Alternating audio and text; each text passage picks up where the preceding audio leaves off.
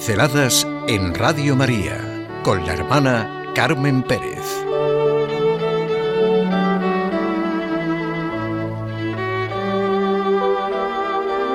Sin fe no se puede vivir. La lógica de la fe. Todo tiene su lógica y evidentemente la fe tiene su lógica. Lo primero es saber de qué fe hablamos porque realmente sin fe no se puede vivir, pero hay muchas formas de fe. Desde que nos levantamos hasta que nos acostamos, creemos de una u otra manera en algo y en alguien. Hablo de la fe cristiana, de la fe como del más libre y responsable de todos los actos, como la respuesta y la expresión más personal de todas las expresiones. Y esto se puede ver en la conducta de los que en la Iglesia consideramos como una referencia para nuestra fe. Llámese Francisco de Asís, Teresa de Jesús, Teresa de Calcuta, Fray Martín de Porres, Juan Pablo II, el cura de Ars. Y desde luego, de la lógica de la fe de muchas personas a las que conocemos.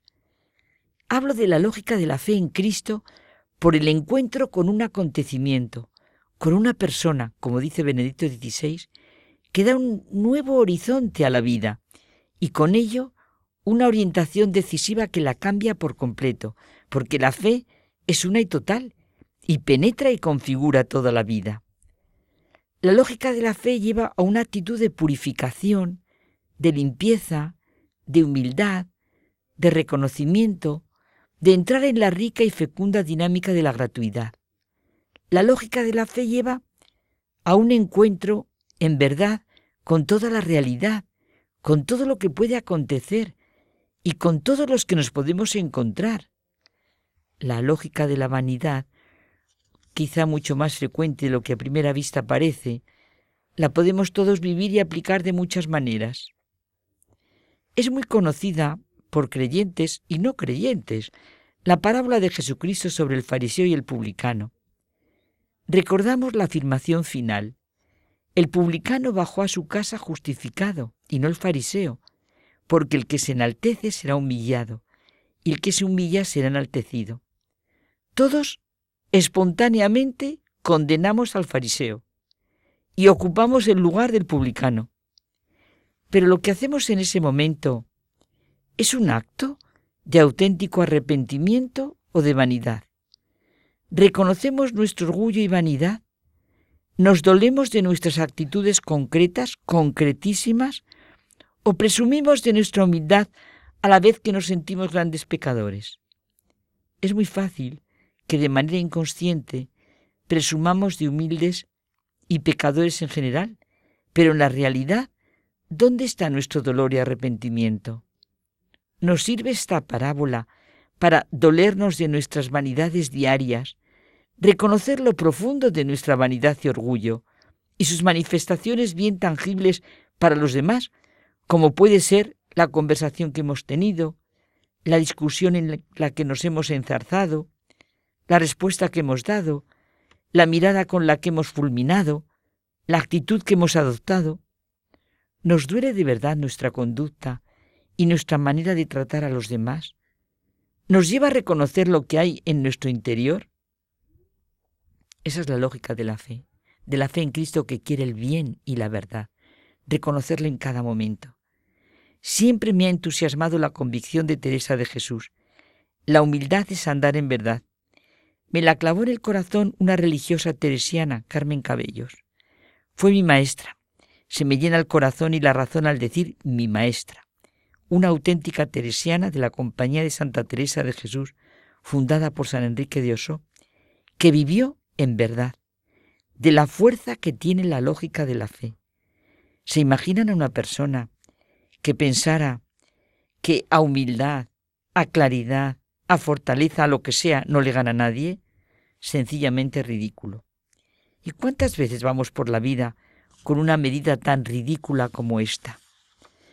Estamos convencidos de nuestras medidas, de nuestros criterios, de los juicios que expresamos, de las informaciones que tenemos, de las respuestas que damos, de las referencias a nosotros mismos que de todo hacemos. ¿No es la mayor perversión envanecerse de manera más o menos solapada y sutil, de ser humilde o de lo que sea. Es aquello que vemos lógico.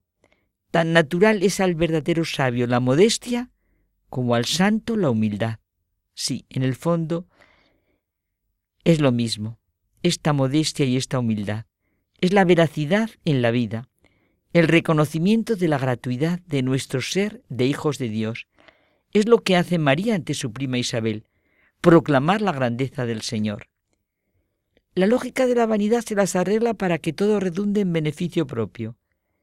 La lógica de la fe es la actitud del publicano y la de todos los pobres, enfermos y sencillos que se acercaban a Jesús de Nazaret. Y como vemos a lo largo de la historia y en nuestro momento, cantidad de personas que se siguen acercando a Él. Todos sienten que ha acontecido algo en su vida, que han vivido un encuentro, un encuentro que les cambia la lógica y por tanto el horizonte. Son deliciosos los diálogos que se nos presentan en el Evangelio. Pensamos en el del centurión, el de la cananea, el de Mateo, la hemorroísa, etc. Bueno, y en las vidas de los santos, y los diálogos que muchos hemos podido escuchar o leer de personas que así lo han vivido y han entrado en la dinámica de la lógica de la fe. La lógica de la fe es la actitud del publicano, es la de la humildad, la de la gratuidad, la de la veracidad. Significa que cese en mí la posibilidad de mentirme, de engañarme, porque esta lógica lo va penetrando todo poco a poco.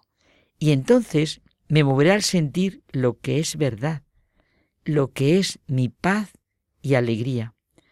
Todo esto producirá a veces resistencia, crisis. Esa es mi vida. Pero este es el camino, la verdad y la vida que nos dice Jesucristo.